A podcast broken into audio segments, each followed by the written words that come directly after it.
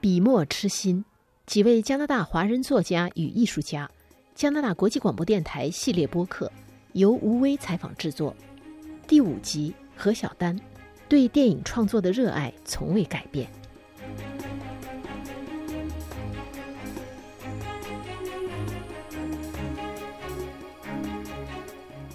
上一次采访你的时候，是你创作和指导的剧情长片《春色撩人》上映了。接下来就是纪录片《我的父亲和他的忧郁》。先请你介绍一下，就是你在这之后的创作情况吧。好的，我其实，在做那个纪录片的时候，就已经开始写呃下面一个剧情片的一个剧本了。那么，这个剧本的中文名字呢是叫《蒙特利尔我的美人》，法语的名字就叫《莫黑亚的马黛》。我是用法语写的剧本，而且这个电影是打算在蒙特尔拍摄，而且呢是说法文和汉语两个语言的，所以的话我就用法语来命名最初的它的 original title。那这个剧本其实也是得到了 s o d e k 的剧本创作的支持，在二零一八年的时候，也就是采访的那年的年末，他的这个剧作的发展已经结束了这个阶段在 s o d e k 那在之后呢，我就是寻找制片人的过程。一直到去年，那么我找到了一个制片人，而且是一个女性制片人，我们就准备一起合作，开始了这个向 s o d e k 递交 production 的经费的申请的这个过程。而这个过程其实就是在魁北克做一个电影最艰难的过程。如果争取不到这个制作经费的话，其实你这个项目暂时就做不了了。你这个采访时间很巧，我在二十号的晚上，我们才又递交了这个项目，也就是说第二次向 s o d e k 递交。那么第一次其实是被拒绝了，一个项目他一般给你三次机会，但是 s o d e k 的给我们的回复呢，有很多的肯定的地方，他给出了一些修改的意见和他们的疑问。总的来说，他们的那个评语和态度还是很 positive。其实我在前几个月一直都是在搞这个剧本的修改，现在这个项目就是处在这样的一个阶段，所以我们会等到消息是四月份最终的消息 s o d e k 能不能支持？如果是 s o d e k 给你这个钱，你这个剧本就可以开拍了。应该说百分之八十的可能性，电影之后就可以拍了。s o d e k 是最重要的一家支持单位，但是还不够，它的经费是不够的。因为我这一次的这个电影经费远远超出了《春色撩人》，它的体量也更大一些，而且会用到明星，而且这个明星他非常喜欢这个剧本，他表示了支持，而且给我们提供了参加演出的意愿信。大家也表示很兴奋，因为这个演员是一个非常棒的一个中国演员。我现在不太好公布他的信息，但是呢，他的支持给了我很大的鼓舞。那么就是说，如果说 Back 通过的话，那么我们下一步还要向 Telefilm 加拿大电影局马上申请另外一部分很重要的资金。如果说 Back 投入了，那么另外一家的可能性就比较大。所以我们现在真的很期待说 Back 能够能够支持吧。Telefilm Canada 就是加拿大电视电影局吧？我记得你的第一部剧情长片《春色撩人》好像就得到过他们的资助，而且当时你是第一个华人移民导演故事片得到他的资助，是吧？是的，呃，第一个华人移民导演在加拿大和魁北克得到这样的一个破例的支持，因为我当时那个第一个电影的语言是。没有达到他们的要求，他们的要求是。要在百分之五十以上必须说法文或者英文，这个剧中的人物，但是。当时那个剧本里面几乎全百分之九十说的都是。汉语，但是。后来应该说剧本打动了他们把，他们的领导人就破例给了我们支持，就非常感激，因为没有 e e f i l m 的支持的话。这个电影也是很难做的。你的那个蒙特利尔，我的美人，这一次你用法语和汉语是吗？是的。虽然这个听故事片在蒙特利尔发生，但是它的女主角还是一个华人移民。但是跟她配戏的是一个 k b 库 q 子，就是一个当地的一个女孩，另外一个主角。所以的话，他们很多时间会说法语，但是她还是说很多的汉语。她在家里面跟她的丈夫、孩子还是说很多汉语。我也非常小心，一定不要让法语的部分少于百分之五十，而且几乎应该是达到百分之六十五的一个比例吧。我觉得，嗯，你可以大体介绍一下这个故事讲的是什么吗？呃，它的主要的核心还是移民生活的困境和中年危机，再加上一个同性恋的题材。就像做代克的评语说的，它涉及到了伦理，涉及到了传统，涉及到道德，他们的影响力量，包括你的 origin，你的来处吧，对你的影响，你的文化的根对你的影响。呃，还有一个就是中年危机的困境，还有家庭都涉及到了，所以索代克觉得是一个信息量很大，包括的题材很丰满的一个故事吧，题材也比较大胆。它是第一个描写在五十三岁这样一个中年女性的同性恋题材，不管是在中国的荧幕上，还是在全世界的荧幕上，大荧幕上，第一次以一个中年女性同性恋作为主人翁的这么一个故事。第一次来表现这样一个故事。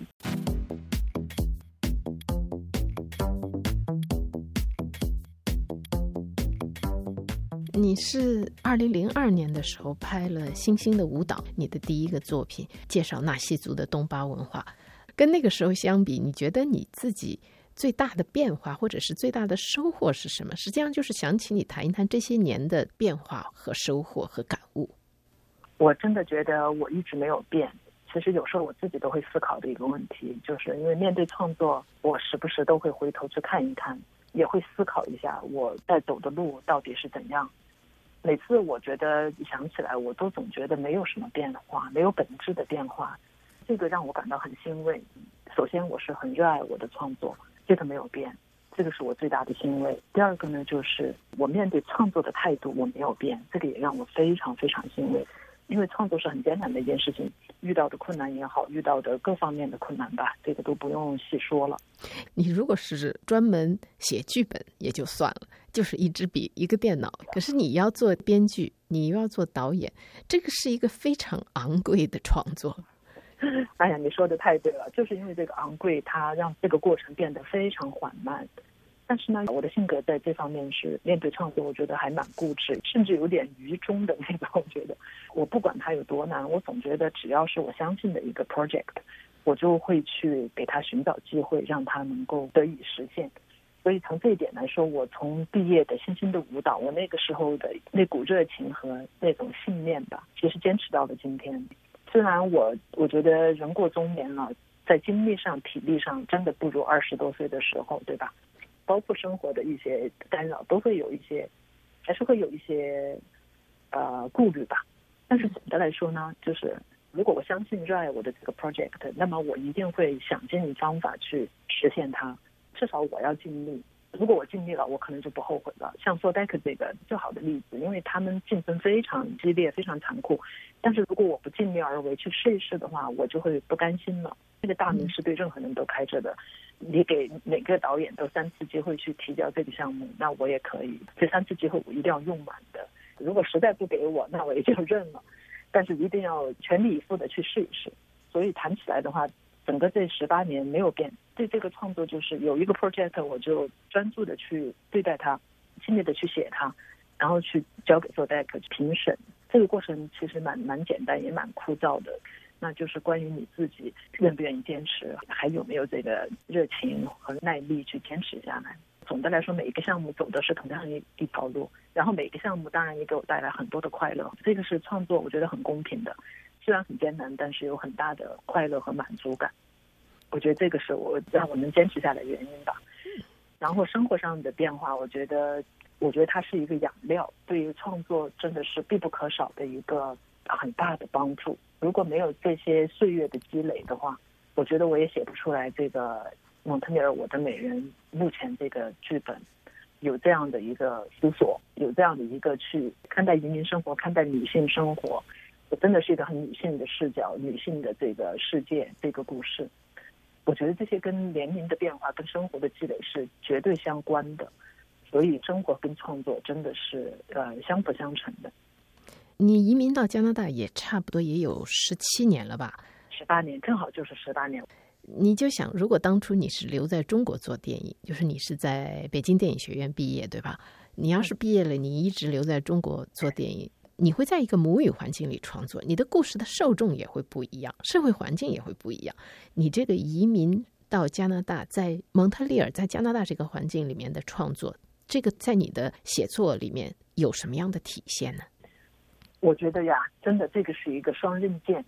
我觉得我又赚了，但是我又丢失了，又失去了很多东西，但是我又赚到了很多东西。这个真的就是一个熊掌和鱼无法兼得。在这件事情上体现的淋漓尽致的，对我来说，因为离开了母语环境，其实是一个非常大的一个损失。对于一个创作者来说，不管写小说或者是写剧本，这个是我到了今天我才深刻的体会到。因为最开始没有，最开始我觉得中国那一块我还拿捏的很好，但是慢慢的你就知道，你跟当下的生活就开始拉开距离了。其实你更多的是回忆的东西和你的过往的经验，你还可以去书写，但是呢。当下的生活的东西，你真的就陌生了，你就不敢拍着胸膛说我可以写，这个要很诚实的来说。那但是呢，得到的是什么呢？就是得到的是另外一种生活，另外一个土壤，也就是蒙特利尔。没有选择的，你现在生活在这里，你落在这里。如果你还想要创作的话，你必须就是要去体会这个当下的这块地方对你的影响和你对它的感受。我比较欣慰的是，我没有停下来这个互相的交流，跟这片土地，跟这个地方。如果我把自己关起来了，一味的活在过往的中国的经验当中的话，那就完蛋，那也就就完了。我也对这边就无法掌控了。所以，其实做导演这个行业是很，它又跟写小说不一样。我觉得导演你还必须跟当下的你的目前的这个环境你要了解的，你要理解它的。说到蒙特利尔的话，我觉得对我的影响就是它是一个，就像当时中国对我的影响，就是你别无选择，你你生活在了这儿，你必须跟他互动，你必须去理解他，去感受他。所以现在写的这个故事，我也是尽量要求自己，我害怕完全只写关于中国的东西，我也逼迫自己能够写关于蒙特利尔的这个东西，把自己的思考也好，或者是的眼界都拉到当下这个地方。那么这一次蒙特利尔我的美人就是这样一个尝试，也是我这么多年生活积累下来的一一次，算是一次总结吧。你到现在为止，就是你拍电影，通常你都是自己写剧本，是因为你找不到好剧本呢，还是说你喜欢的是写作？这个有两个原因吧。第一个呢，是的，我很喜欢写作，这个也比较幸运，因为很多导演他不一定就喜欢写作，或者他不一定能写，这个是一个事实。很多导演他是需要别人来帮他写剧本的，那我呢自己本身爱写，第一稿我总是觉得要自己写才踏实，就我有这个写的欲望。那么第二个呢，我也别无选择，因为我现在不是什么有名气的导演，再加上魁北克的电影产业的这个现实。你要是没有什么名气的话，你也不可能去呃说服人家给你一个好的剧本，或者说服制片人说，哎，我就是个导演，你能不能找一个好剧本来我拍？我觉得完全没有这个能力，而且也没有这样去想过吧。所以的话，自己写应该是别无选择的一个方法。当然，其实现在还有一个选择，就是说我去找另外一个，比如说一个专门写剧本的一个作者。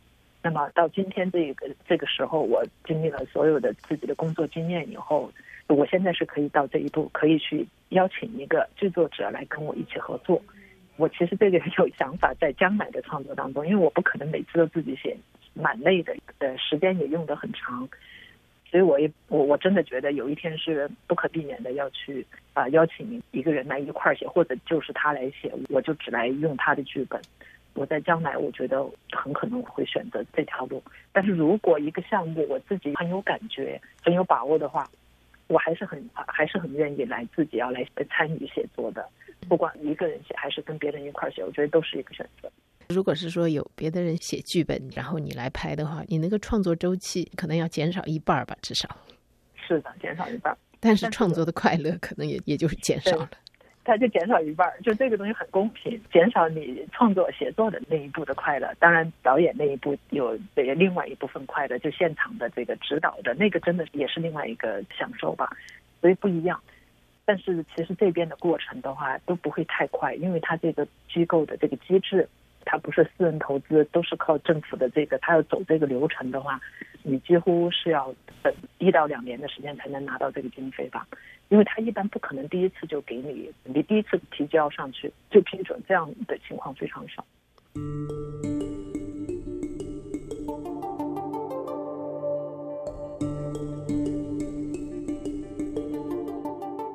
从上一部电影，然后到这一部电影，这个中间要间隔这么长时间，那么你怎么样生活呢？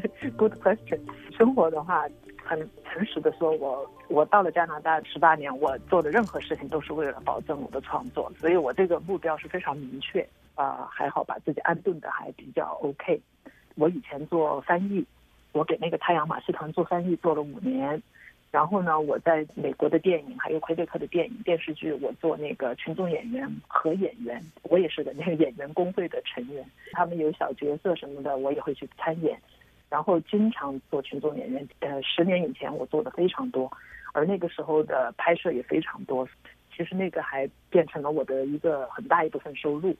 然后呃，我也接翻译的活，书面的翻译啊，纪录片字幕的翻译啊，我还跟那个法庭他们翻译过一些文件，我甚至还给魁北克安全局做过翻译。所有这一切哈，我都是把它当成我的业余工作，但是我为了有经济的收入，那么让我可以有创作的自由。比较幸运的是呢，我应该说从村子开始，我的主要的收入完全就是在剧本创作上和电影拍摄上了。这个我还蛮自豪的，因为熬了那么多年，春色之前我是靠其他的工作来支持我的生活，但是春色以后，我的五个长篇的项目全部得到了政府的资助，那这个稿费也能够支持我生活了，我也不需要什么奢侈的生活，但是让你平平安安的、没有忧虑的生活已经是足够了。顺便提一句，就是在十二月，我的另外一个长篇电影的制作创作和制作研究也批准下来，这个是魁北克艺术委员会。我现在休息一下，差不多两个星期以后，我就要开始进行下面一个项目的这个开发。但是这个是两年的时间，因为它包括了资料研究、实地考察和剧本写作。两年的时间，我没有想到他们能支持我，因为这个项目跟加拿大和魁北克完全没有关系，是一个中国一个历史人物的一个剧目。人物可以透露是谁吗？不可以，对不起。你知道为什么？因为也是一个非常敏感的人人物。我说他敏感，是因为他也是非常有名气，也很有争议吧？应该说算是传记吗？是的。但是我现在还没有想好，到底是写他的一生，还是写某某几段来做，这个是我需要思考的。对，什么事情他都有双面吧。疫情真的是因为疫情逼着我写了很多东西。呃，民国人物的那个想法，本来我想放弃的，我觉得不可能，对我来说是一个很大的挑战。我自己都不知道我我能不能做得了这件事情。说实话，第二个就是他跟那个魁北克加拿大完全没有关系，我真的不觉得会得到支持。但是我要是投入进去写这么一个很大的 proposal，它是很花我很多精力和时间的。当时犹豫再三，我差点真的放弃了。后来就是因为疫情来了，没有别的事情了，什么都放下来了。那我我白待着也不可能，我就硬着头皮来来来写这个。哎，我真的就进去了，真的是疫情成全了这个觉得不可能的一个项目。实际上，就是怀着电影梦的人吧，有很多。可能你跟别的人更不一样的地方，我觉得可能是你的韧性，能坚持，不问前路，就把这一步一步的走好。不为就是这个，没有别的，真的就是这个，就是不问前路。那个黑泽明说了最好的话，他说：“你不要去看那个，你爬山不要去看那个山，你就看你脚下的路，因为你去老去看那个山峰，你会害怕，你会畏惧，你就不走了，太远了，太高了，你根本是觉得不可能，对吧？”他说的非常好呀，你就是看你脚下的路，一步一步的很踏实，就是每一天每一天。所以其实你说的任性。说白了就是这个，我根本不去管别的，我做我的翻译工作，做我的群众演员，我把钱攒够了，也没有多少，但是够我活了，对吧？有一个房子住，有有有三顿饭好吃，啊，有自由的消费能力，我就很满足了。然后你就一心一意的，哎，搞点你想搞的创作，我觉得人生已经对我来说已经很好。那么就是健康，没有健康，你根本没法写作。希望这个疫情赶紧结束，让我们的生活工作回到正常轨道。然后我真的希望，因为我真的很想拍《蒙特尼尔我的美人》这个片子。呃，我目前心里面所有的最大的心思空间都是在这个故事身上，像一个孩子一样怀胎那么长时间，我真的想把它生出来。